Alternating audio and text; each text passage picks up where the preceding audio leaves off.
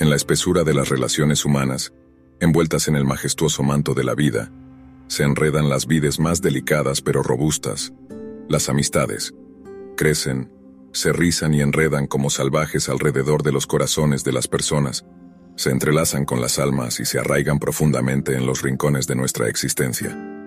Hay un toque de comedia cuando uno imagina al hombre como un Hércules de la amistad, con brazos musculosos, listo para levantar los muebles de la amistad y cuidar a los niños de la responsabilidad, mientras riega las delicadas plantas de la confianza.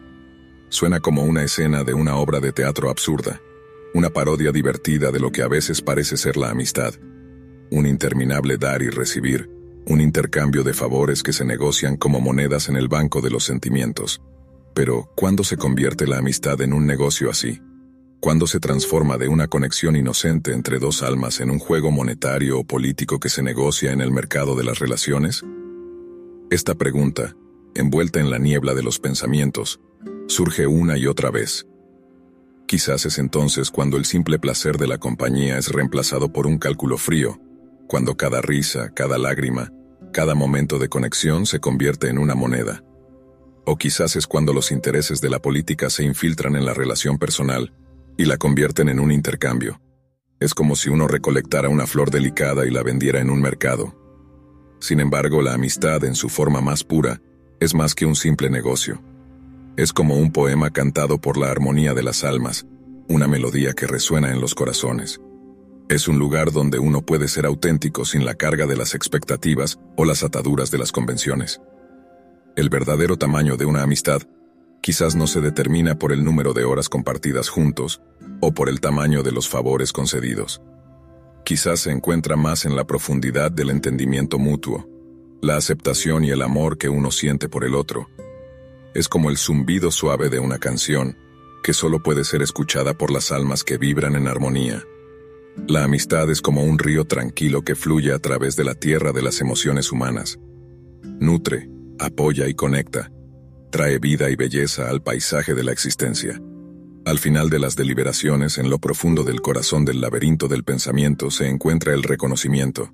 La amistad no es lo que hacemos el uno por el otro, sino lo que somos el uno para el otro. Es el reflejo del yo interno, el sonido de la verdadera pertenencia, la melodía de la humanidad compartida. Así es la amistad, que canta canciones en silencio, que cuenta historias sin palabras, que ofrece amor sin condiciones.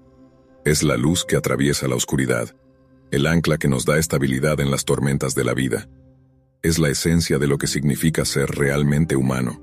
La complejidad de la existencia humana a menudo parece basarse en dos verbos elementales, tener y ser. Tenemos un amigo o somos un amigo. Tenemos una conexión o somos la conexión misma.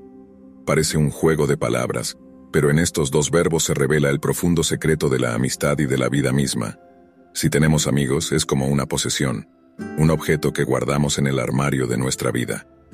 Se convierte en un objeto de cambio, en una herramienta, en un accesorio que utilizamos a nuestro antojo. La amistad se convierte así en una pelota en la arena de la vida.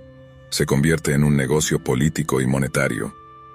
Pero si somos amigos, la escena se transforma. La amistad deja de ser un objeto y se convierte en una verdad existencial, en una relación arraigada profundamente en nuestro ser.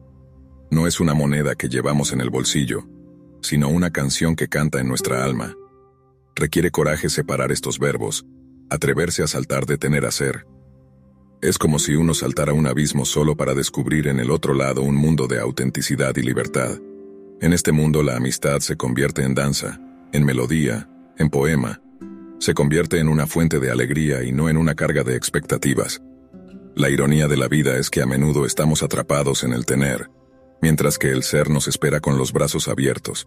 Estamos tan enfocados en el tener que nos olvidamos de simplemente ser.